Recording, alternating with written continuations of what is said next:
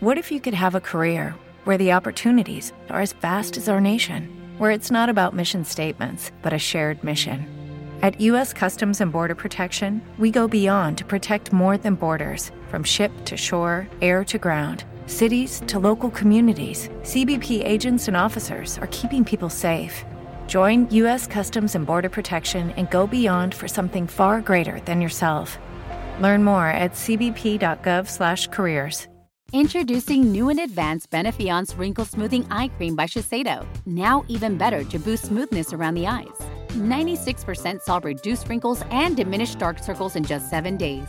Targets five types of eye wrinkles, including around the eye, inner corner, under eye, crow's feet, and frown lines, plus dark circles and puffiness. For smoother, brighter eyes, find Shiseido Benefiance Wrinkle Smoothing Eye Cream at Macy's.com or a Macy's near you. Consumer tested by 110 women.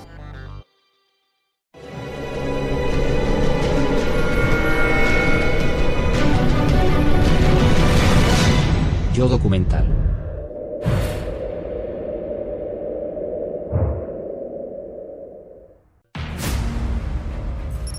Nueva York, 16 de diciembre de 2017. Sale a la luz un programa secreto del Pentágono que investiga fenómenos aéreos no identificados, también conocidos como ovnis. El New York Times publicó un informe que detalla el trabajo del Programa de Identificación de Amenazas Aeroespaciales Avanzadas, un grupo gubernamental secreto que había pasado 10 años investigando encuentros militares con extraños objetos desconocidos. Durante años la gente había contado sus encuentros con ovnis, Roswell, Lobeck, Bélgica. La lista sigue y sigue y se remonta a la antigüedad. Reconocer la existencia de ese programa fue muy importante porque hasta entonces la postura del gobierno había sido negar, negar y negar. Y de pronto admiten que esas luces en el cielo son algo y que además no están identificadas. En cuestión de meses, el gobierno desclasifica varios vídeos de esos encuentros. Incluyendo este que grabó la Marina en 2004, conocido como el vídeo Tic Tac. A 160 kilómetros de la costa de San Diego, el radar rastreó al objeto, que pasó de los 25 kilómetros de altura a los 15 metros en un segundo. Ningún objeto conocido puede volar tan rápido. Cuando los aviones lo interceptan, la nave cilíndrica se sumerge en el agua. Luego vuelve al aire y desaparece. Cuando el radar detecta el objeto, ya está a 100 kilómetros de distancia. El vídeo causa sensación cuando se publica. No es solo una gran noticia internacional, también es una reivindicación. Una reivindicación para las personas que han visto estas naves y han pasado años jurando que existen. Quizás sea esa la sensación de los ciudadanos que presenciaron un extraño fenómeno el 13 de marzo de 1997. La noche del 13 de marzo llegaron informes de Phoenix, California, Nevada y Nuevo México. La gente describía una enorme nave en forma de V que se movía hacia el sureste, cruzando la región. Cerca de la puesta del sol, un hombre en Henderson, Nevada, observó un avión con forma triangular que tenía luces debajo y se dirigía al desierto. Se acercó para verlo mejor y el objeto comenzó a moverse. Él no sabía lo que estaba viendo, pero sabía que no era un avión. El avistamiento del objeto no identificado es confirmado rápidamente por otras personas. Veinte minutos después, un policía retirado llamó para decir que estaba viendo el mismo objeto 320 kilómetros al sur de Henderson. Lo siguió con su coche y siempre lo tenía a unos dos kilómetros de distancia, pero incluso así apreció que era gigantesco. Los informes continuaron. A las 8.20 desde Prescott Valley y 20 minutos después desde Phoenix. Me sorprendió verlo en las noticias, pero a la vez estaba emocionado, porque pensaba que darían alguna respuesta para explicar qué era esa cosa extraña que acababa de ver.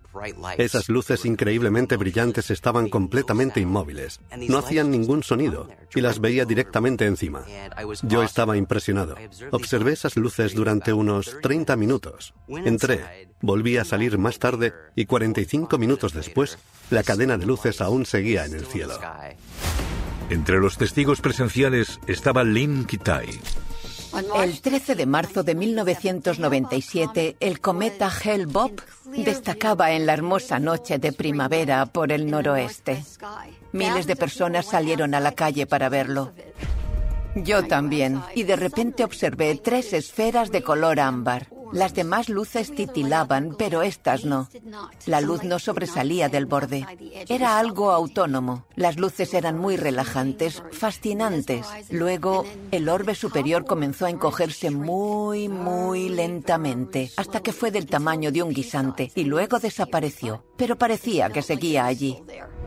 Mientras Lynn observa el cielo, la policía local y los canales de noticias reciben más llamadas. Strange dots of light that were the talk of the town. More than 100 witnesses called the UFO hotline. Para obtener respuestas, las autoridades se comunican de inmediato con la base de la Fuerza Aérea Luke. La base aérea de Luke está en el centro de Phoenix. Y allí hay muchos aviones avanzados. Si alguien tenía información sobre lo que estaba pasando, seguro que era el personal de la base aérea. Así que la policía, la prensa, incluso el gobernador comenzaron a llamar a la base para averiguar qué estaba pasando. La base de la Fuerza Aérea de Luke dijo que ninguno de sus aviones estaba en el aire en ese momento y que no sabían nada. Dijeron algo así como, aquí no hay nada que ver, circulen. Pero cuatro meses después, la base ofrece una explicación. Indicaron que un equipo de A-10 Warhawks de la Guardia Nacional de Maryland había lanzado bengalas sobre la Sierra de la Estrella esa tarde. Las imágenes de esa noche parecen apoyar esta teoría al principio.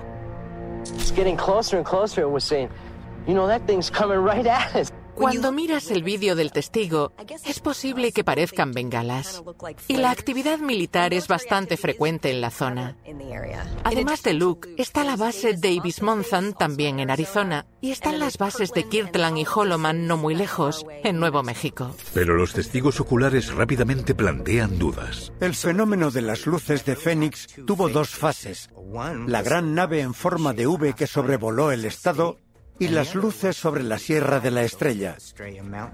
Sin embargo, la teoría de las bengalas puede explicar las luces de las montañas, pero no explica qué era esa nave en forma de V que vieron miles de personas. Fue increíble, alucinante. Una enorme y gigantesca nave pasó por encima de la gente. No hacía ruido. Despegó a toda velocidad sin provocar corrientes de aire. Por lo que sé, las bengalas se lanzan desde un avión en un paracaídas y caen al azar con el viento, creando largas estelas de humo que se ven, porque la propia bengala las ilumina, además de dar luz alrededor. Sirven para engañar a los misiles que rastrean los cazas, y nadie describió nada de eso. Y hay otras inconsistencias. La Fuerza Aérea afirma que los A-10 Warhawks desplegaron las bengalas sobre la Sierra de la Estrella a las 10 de la noche y ese no suele ser un procedimiento estándar. Además, ese tipo de bengalas, la bengala LUU-2BB, caen a una velocidad de dos metros y medio por segundo. Desde la primera bengala hasta la última, habrían caído unos 460 metros. Sin embargo, en el vídeo se ven esas luces en una posición estacionaria durante 30 minutos. Esas asombrosas esferas ámbar eran alucinantes, muy diferentes a cualquier cosa conocida y a cualquier fuente de luz conocida. Está claro que no eran bengalas. La enorme nave tampoco deja rastro en el radar. Los controladores aéreos del Aeropuerto Internacional Sky Harbor revisaron sus registros y su radar y no encontraron indicios de ningún avión. Si esa no es la definición de un ovni, entonces no sé qué es. Para silenciar a los escépticos, la Fuerza Aérea decide realizar una demostración de lanzamiento de bengalas para el público. Se anunció que tres de la Guardia Aérea Nacional vendrían a la ciudad para recrear el fenómeno de las luces de Fénix y nos preparamos para verlo. Mucha gente dijo que eso no se parecía a lo que habían visto el 13 de marzo. Era como un chiste. Intentaron hacer un triángulo, se pusieron del revés y todo se vino abajo inmediatamente. Uno de ellos se esfumó. Echaban enormes estelas de humo, lo que hacen las bengalas. Eso puso el clavo en el ataúd y perdieron la oportunidad. Hasta la fecha, las luces de Fénix no se han podido explicar. Es ridículo que pensaran que nos lo íbamos a creer. Muchas otras personas de Fénix y yo vimos las luces esa noche y no íbamos a creernos lo que dijera la Fuerza Aérea al pie de la letra. Queríamos ir más allá y obtener respuestas. A continuación, ¿estará el ejército de Estados Unidos encubriendo algo? Y si es así, ¿por qué? Se cree que los militares no hacen preguntas sobre lo que sucedió porque ya lo saben y no quieren que se sepan las respuestas. Y después... Posiblemente, en algún sótano secreto escondido, haya imágenes del fenómeno. Es posible que haya pruebas de lo que vieron los pilotos. Miles de personas observan unas luces inexplicables sobre Phoenix, Arizona, en 1997 y quieren darle una respuesta al fenómeno. El incidente de Phoenix del 13 de marzo de 1997 quizás sea el mayor avistamiento de ovnis de la historia. Pero la pregunta es, ¿qué diablos era? Los militares dijeron que eran bengalas, pero casi nadie se lo creyó. Sabían lo que habían visto y sabían cómo son las bengalas, y eso no eran bengalas. Una de las cosas que más molestó a la gente fue el comportamiento del ejército. Al principio la Fuerza Aérea negó cualquier participación en el fenómeno, pero cuatro meses después salieron con esa historia de las bengalas. ¿Por qué? Incluso el propio gobernador Five Symington, un expiloto de la Fuerza Aérea, trató de preguntarles a los militares cuál era la naturaleza de ese objeto y le contestaron con evasivas. Y era el gobernador de Arizona. Symington asumió con escepticismo la explicación. Dijo que las bengalas no vuelan en formación. ¿Y si los militares tuvieran algo que ocultar? Mucha gente pensó que desde la base de la Fuerza Aérea Luke nos revelaron todo lo que sabían, y quizá las razones que estaban protegiendo alguna tecnología militar secreta. A 30 kilómetros del centro de Phoenix, la base de la Fuerza Aérea Luke albergaba el avión más avanzado de Estados Unidos. La base de la Fuerza Aérea Luke se llamaba cariñosamente la Casa de los Pilotos de Combate. Allí se encontraba la 56 Fighter Wing, que es la versión del Top Gun de la Marina, pero en la Fuerza Aérea.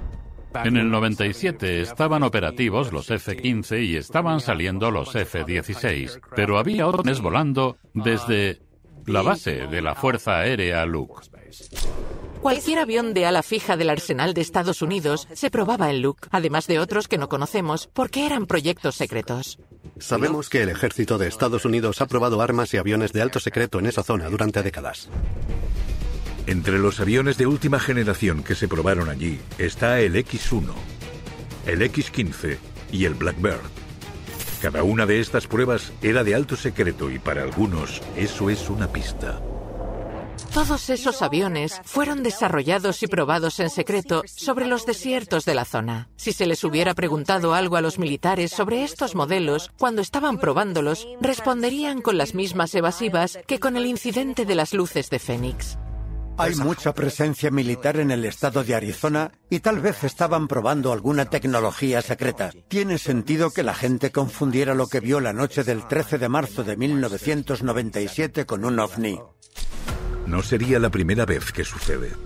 En los años 80 hubo muchos informes de ovnis en el estado de Arizona, pero esos informes terminaron siendo relacionados con el F-117A y con el bombardero B-2 que estaban desarrollando en ese momento. Si miras esos aviones, ¿qué ves? Aviones en forma de V, que se parecen a lo que observaron en el fenómeno de las luces de Fénix, aunque más pequeños. Recientemente ha habido algunos avistamientos de ovnis que en realidad eran drones espía avanzados como el RQ-170 y el RQ-180 de la Fuerza Aérea. Los ingenieros están trabajando actualmente en un nuevo bombardero, el B-21, que estará operativo sobre el 2025. Este proyecto no recibió luz verde hasta 2015, por lo que no puede ser la causa del incidente. Pero esto demuestra que siempre están trabajando en algo. Sabemos que el suroeste es un vivero para la industria aeroespacial, tanto para el sector público como para el privado. Aún así, algunos dudan de que los militares tengan los avances tecnológicos que los testigos observaron en Phoenix en 1997. Los testigos describen algo sacado de una película de ciencia ficción. Vieron una nave gigante en forma de V que tenía cientos de metros de envergadura. En comparación, aviones conocidos como el bombardero B-2 tiene solo 52 metros de envergadura. El avión más grande que sabemos que ha volado, el Stratton Launch, solo tenía una envergadura de 117 metros. El gobierno no tiene nada tan grande. La nave de Phoenix se movía lentamente. Iba a un mínimo de 25 y a un máximo de 50 kilómetros por hora, y en ocasiones estuvo a unos 30 o 60 metros del suelo. He thinks that he said if he had a tennis ball, he could have hit it. He could have thrown a tennis ball at it. was that close. It was very close. He just could have nailed it. Otros dijeron que el objeto se detuvo y flotó un rato. Los aviones no pueden hacer eso. No hay suficiente flujo de aire para que se sostengan. Los helicópteros sí pueden hacerlo, pero la nave de Phoenix se movía en silencio. Las características de vuelo que se describen son muy diferentes a cualquier aparato volador que tengamos. Y eso pasó en el 97. Hace 26 años. Si ya tenían algo tan increíble, ¿cómo es que todavía no ha visto la luz? Pero John Powell, un contratista privado de defensa de JP Aerospace, cree que esa tecnología existe y pronto saldrá a la luz. Powell y JP Aerospace recibieron una subvención en 2014 para desarrollar aviones triangulares de alto secreto y de movimiento lento. Powell cree que lo que vieron cuando las luces de Phoenix pudo ser algo similar a lo que él estaba desarrollando. Esas características están protegidas por el secreto, pero JP Aerospace pudo poner en marcha un prototipo. Mientras, los legisladores de Arizona presionaban a los militares para obtener respuestas. Frances Emma Bargood era concejala de la ciudad de Phoenix. Ella inició una investigación sobre las luces de Phoenix porque nadie lo hacía. Entrevistó a más de 700 testigos. Propuso que los militares hablaran con esos testigos, pero optaron por no entrevistar a nadie. El entonces senador John McCain solicitó formalmente más información, pero denegaron la solicitud.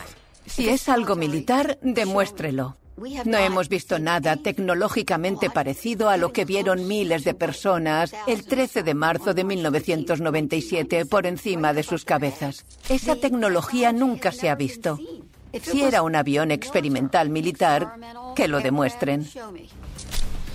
Hasta que el gobierno salga y diga que fueron ellos, que formaba parte de un proyecto clasificado, la gente seguirá sin saber qué creer y seguirá siendo un misterio. A continuación,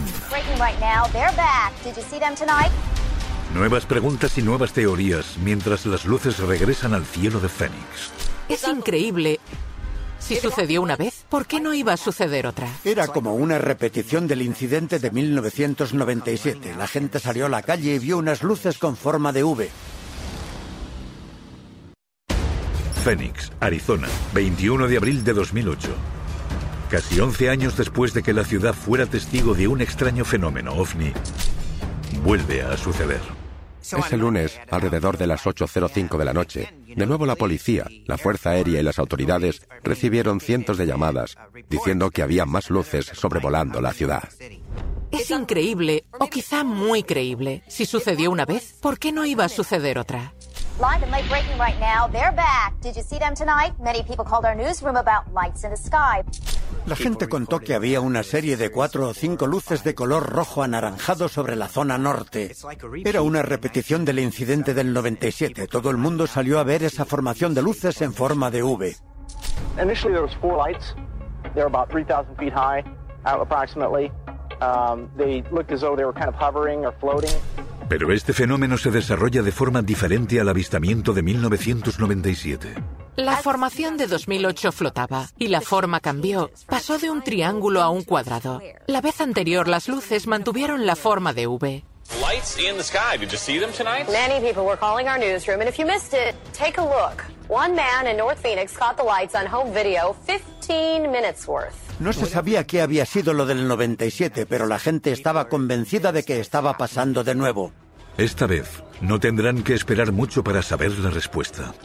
A diferencia de las primeras luces de Fénix, el misterio de este segundo avistamiento solo duró unas horas, porque al día siguiente, 22 de abril, un hombre llamó haciéndose responsable. Había sido un engaño.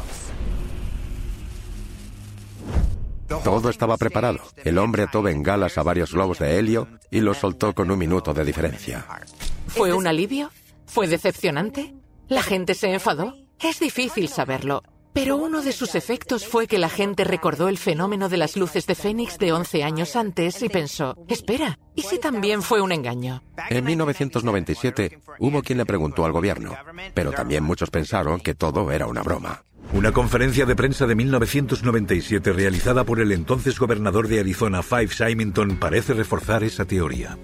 Al principio estábamos emocionados y pensamos que lo investigarían, porque Five Symington lo había visto, era uno de los nuestros. now I'll ask Officer Stein and his colleagues to escort the accused into the room so that we may all look upon the guilty party. And don't get him too close to me, please. It's, you know. Entró el jefe de personal del gobernador Symington, Jay Hayler, disfrazado de extraterrestre y esposado. Fue recibido con risas y aplausos. Eso fue un flaco favor. Esa conferencia de prensa hizo mucho más difícil que obtuviéramos respuestas. Si hacías alguna pregunta al respecto, te tachaban de chiflado. Ese tipo de cosas no ayudan. Las personas que estaban interesadas y querían saber qué había pasado. No podían avanzar porque nadie se las tomaba en serio. Tras esa conferencia de prensa, los medios nacionales dijeron eso, que era una broma y no un fenómeno real. Esa fue la explicación. Una versión que muchos se niegan a aceptar. Muchos de los que pensaron que era un fraude no vieron las luces. Pero, por desgracia, creo que la risa y el escepticismo fueron tan fuertes que evitaron que otros encontrásemos respuestas. Es poco probable que las luces de Fénix fueran solo un engaño, porque habría que convencer a mucha gente de un área desértica de 650 kilómetros de que estaban viendo un objeto tan grande como un crucero, con luces tan grandes como piscinas olímpicas. Después habría que hacer un segundo truco y convencer a una ciudad de dos millones y medio de habitantes de que un grupo de luces en forma de V sobrevolaba la ciudad. Hubiera sido muy difícil de orquestar. Si hubiera sido un engaño, en 25 años se hubiera presentado a alguien diciendo que había sido el responsable para ser mundialmente famoso. Y eso aún no ha pasado. El responsable de la broma de 2008 ni siquiera pudo aguantar 24 horas. Decir que es un engaño es insinuar que los testigos no sabían lo que estaban viendo y que eran unos palurdos muy crédulos. Diez años después del avistamiento de 1997, el gobernador Symington cambia de actitud y dice que no fue un engaño. En 2007, el gobernador Symington dijo que las luces de Fénix no eran un engaño y que además él mismo vio la nave. Well, I saw a, uh, a huge craft just kind of come right over Squaw Peak. Um, Cuando la gente de Phoenix informó sobre el avistamiento del ovni, Symington estaba sufriendo tantas presiones políticas como gobernador del estado que no quería meterse en problemas diciendo que había visto el ovni. Por él, durante casi una década, las luces de Fénix se consideraron un engaño. Pero su abrupto cambio de opinión renovó el interés por el caso. Volvió a los telediarios en un momento en el que la gente estaba más abierta. Ya no era una broma o una fuente de vergüenza, era un auténtico misterio. A continuación, una revelación impactante del gobierno quizá pueda explicar las luces de Fénix. Descubrimos que no era un incidente aislado. Eran fenómenos muy frecuentes. Judy was boring. Hello. Then Judy discovered ChumbaCasino.com. It's my little escape. Now Judy's the life of the party. Oh, baby, Mama's bringing home the bacon. Whoa, take it easy, Judy. The Chumba life is for everybody. So go to ChumbaCasino.com and play over 100 casino style games. Join today and play for free for your chance to redeem some serious prizes. ChumbaCasino.com. No purchase necessary. Void where prohibited by law. 18 plus terms and conditions apply. See website for details.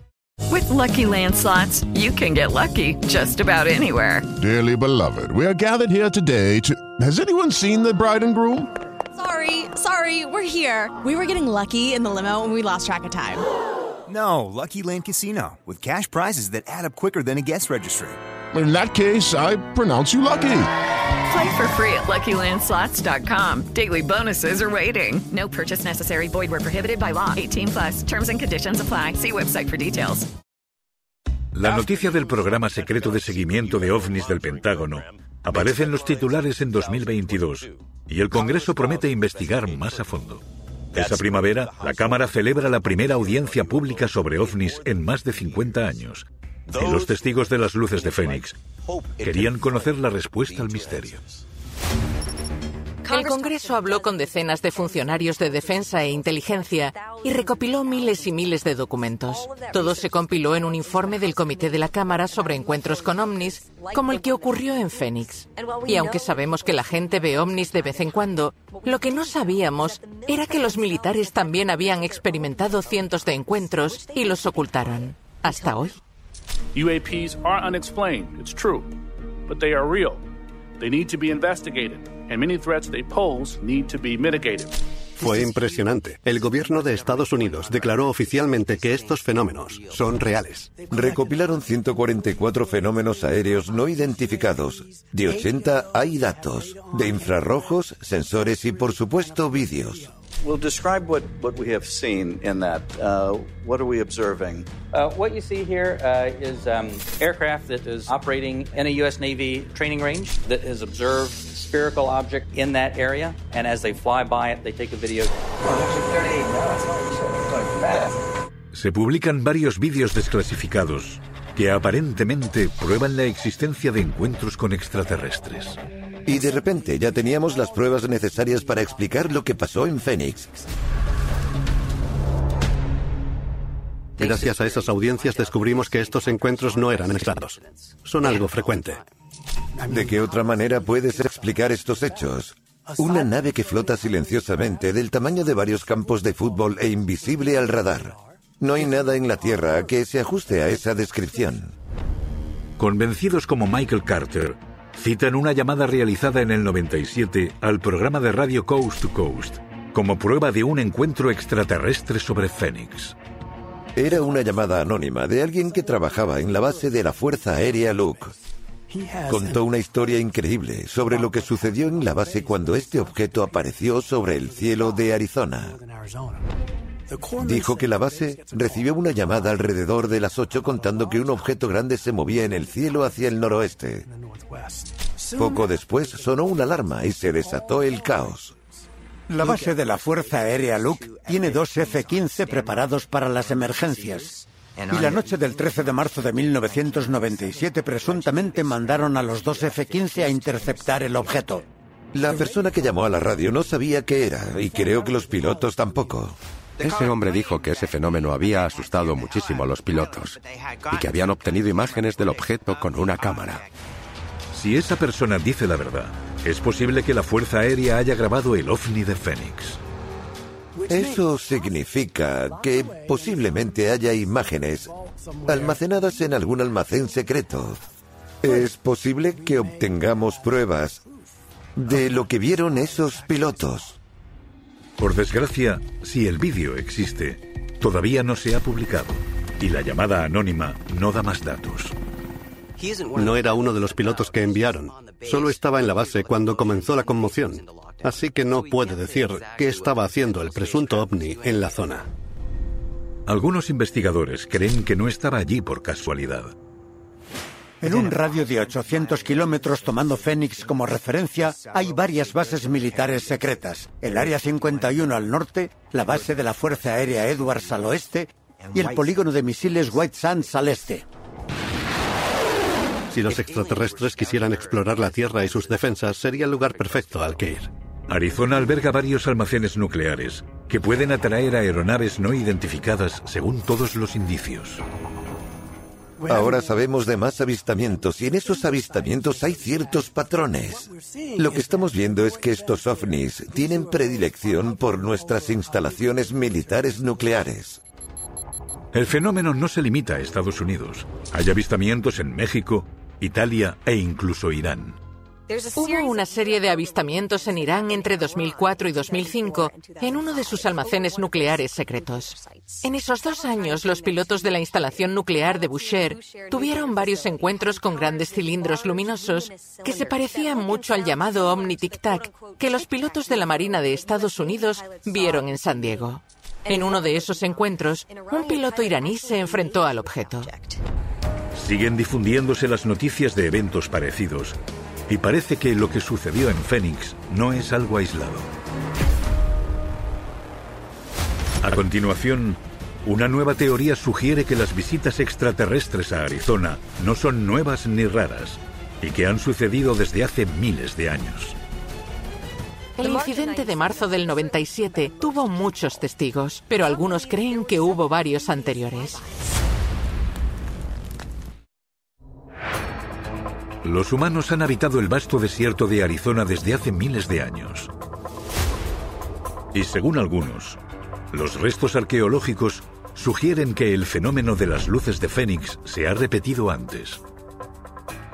Cuando estudias la historia de esta región, te das cuenta de que incluso antes de que pudiéramos hacer fotos y vídeos de estos fenómenos, en esta parte del país siempre se han dado este tipo de avistamientos. Los nativos americanos que vivían en el suroeste de Estados Unidos tenían una mitología muy compleja, con muchas referencias a lo que ellos llamaban gente de las estrellas. Eran seres poderosos pero benévolos que llegaban de otros mundos.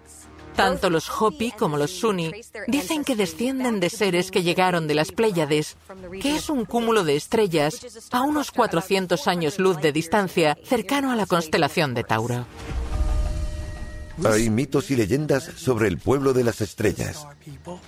Un pueblo benévolo pero poderoso con el que estas tribus interactuaban.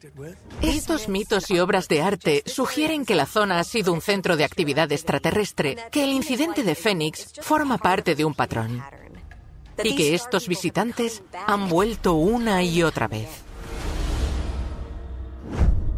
Se cree que el incidente de Fénix forma parte de varios encuentros extraterrestres que llevan ocurriendo mucho tiempo, pero que han aumentado desde el 95. El incidente de marzo del 97 tuvo muchos testigos, pero algunos creen que hubo varios anteriores. Uno fue presenciado por varias personas. Dijeron que el 21 de enero del 95 vieron una formación triangular con grandes luces. No eran muy brillantes, pero sí muy grandes. Era algo raro. Salí al balcón e inmediatamente noté un silencio espeluznante. El objeto giró contra el viento, se elevó lentamente y luego se alejó despacio hacia las montañas del sur. Parecía como si algo me estuviera mirando. Según el Centro Nacional de Informes OVNIs, los avistamientos en Arizona eran cada vez más frecuentes dos años antes del fenómeno de las luces de Fénix del 97. Los investigadores descubrieron que antes del suceso de 1997 aumentaron los avistamientos de naves triangulares. De hecho, en enero y febrero de 1997 hubo varios avistamientos de la misma formación de luces sobre Arizona. Los controladores de tráfico aéreo del Aeropuerto Internacional Sky Harbor observaron cinco luces equidistantes volando a unos 300 metros sobre la pista. Se dirigieron a la zona sur y se perdieron de vista. No sabían lo que era. No aparecía en el radar y se comportó de una forma inexplicable. Antes de las luces de Fénix, un pequeño pueblo de Arizona disfrutó de su propio avistamiento. El 12 de marzo del 97, la noche anterior al incidente de Phoenix, un grupo de personas contó que vieron ovnis en un pueblo llamado Loop. Loop está a 300 kilómetros de Phoenix, al sur del Gran Cañón y de la Reserva India Hopi, que, como hemos visto, tienen una rica mitología que incluye extraterrestres. Una gran nave en forma de V apareció en su valle con otras 12 pequeñas naves y comenzaron a flotar y a cruzarse entre sí como si fuera un ballet extraterrestre. La gente sacó sus sillas al jardín y lo observaron como si estuvieran viendo los fuegos artificiales del 4 de julio. Pero ¿por qué aumentaron esas visitas ¿Y por qué se detuvieron? Esa es la gran pregunta. Digamos que Arizona ha recibido visitas extraterrestres durante milenios. ¿Por qué a mediados de los años 90 comienzan a tener ese aumento de actividad? Pasamos de unas pocas visitas por siglo a unas pocas visitas al año y a varias en un mes. Y luego, nada. ¿Alguien puede explicarlo? A continuación, una nueva teoría alarmante sobre las luces de Fénix. ¿Está Fénix en el punto de mira de una posible guerra interestelar? A la gente le gustaría saberlo. A pesar de los muchos miles de testigos presenciales del fenómeno de Fénix del 97, la causa del incidente sigue siendo un misterio. ¿Eran bengalas militares, un avión experimental, un engaño o los extraterrestres? ¿El gobierno está encubriendo algo? ¿Nos atacan por alguna razón?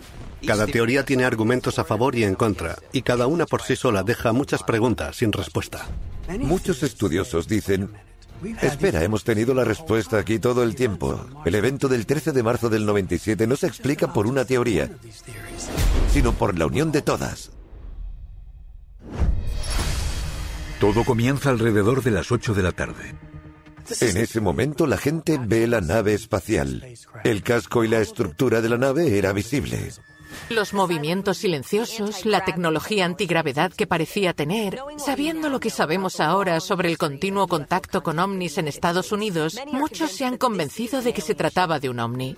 Pasó lentamente y volando bajo por Nevada y Arizona y eso generó cientos de llamadas a las autoridades. Como sabemos por la llamada de la base de la Fuerza Aérea Luke, esos avistamientos llaman la atención de los militares. Mandan a sus aviones a interceptar la nave.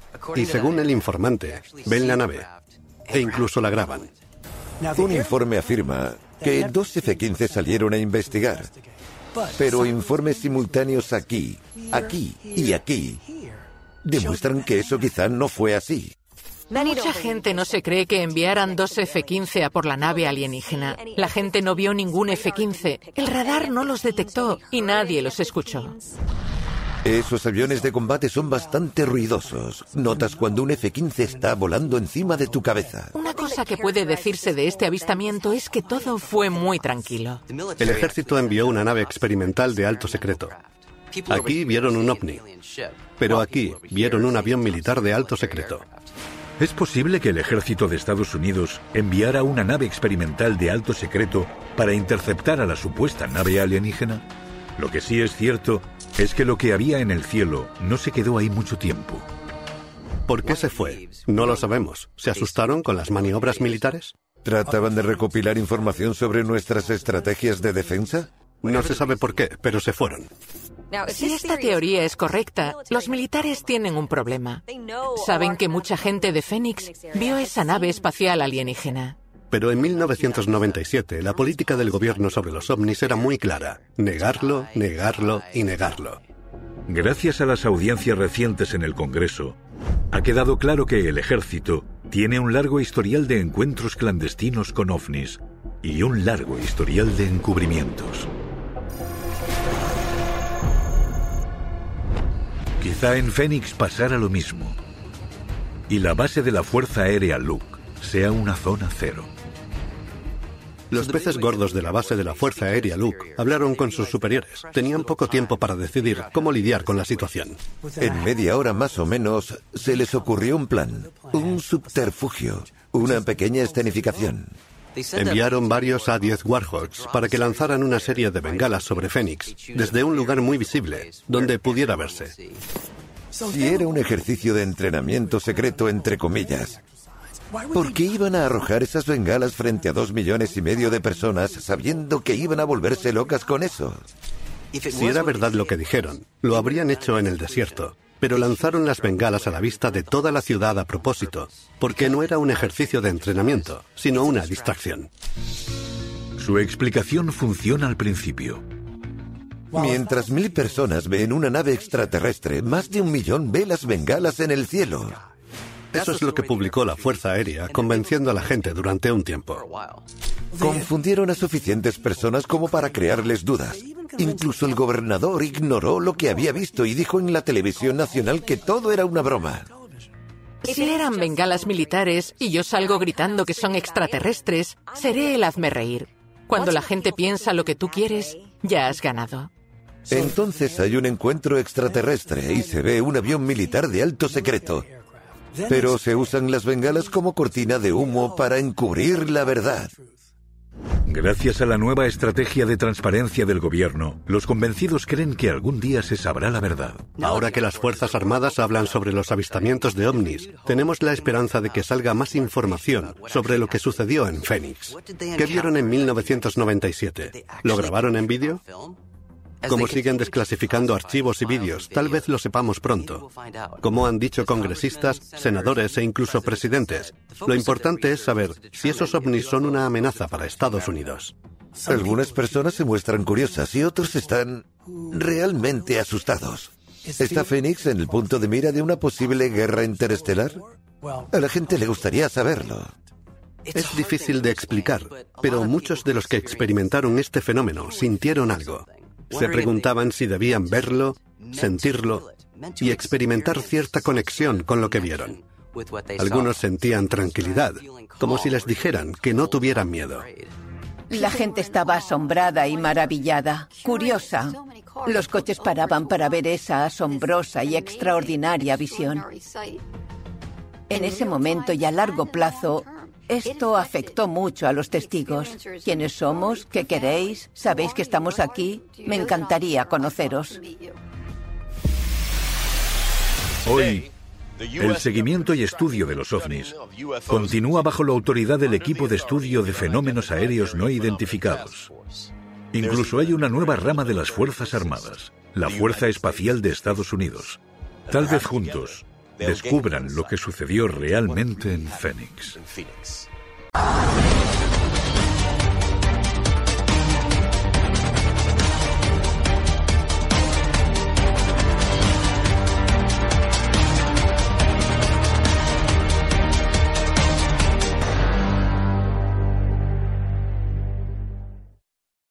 Lucky Land Casino asking people what's the weirdest place you've gotten lucky? Lucky? In line at the deli, I guess? Aha, in my dentist's office.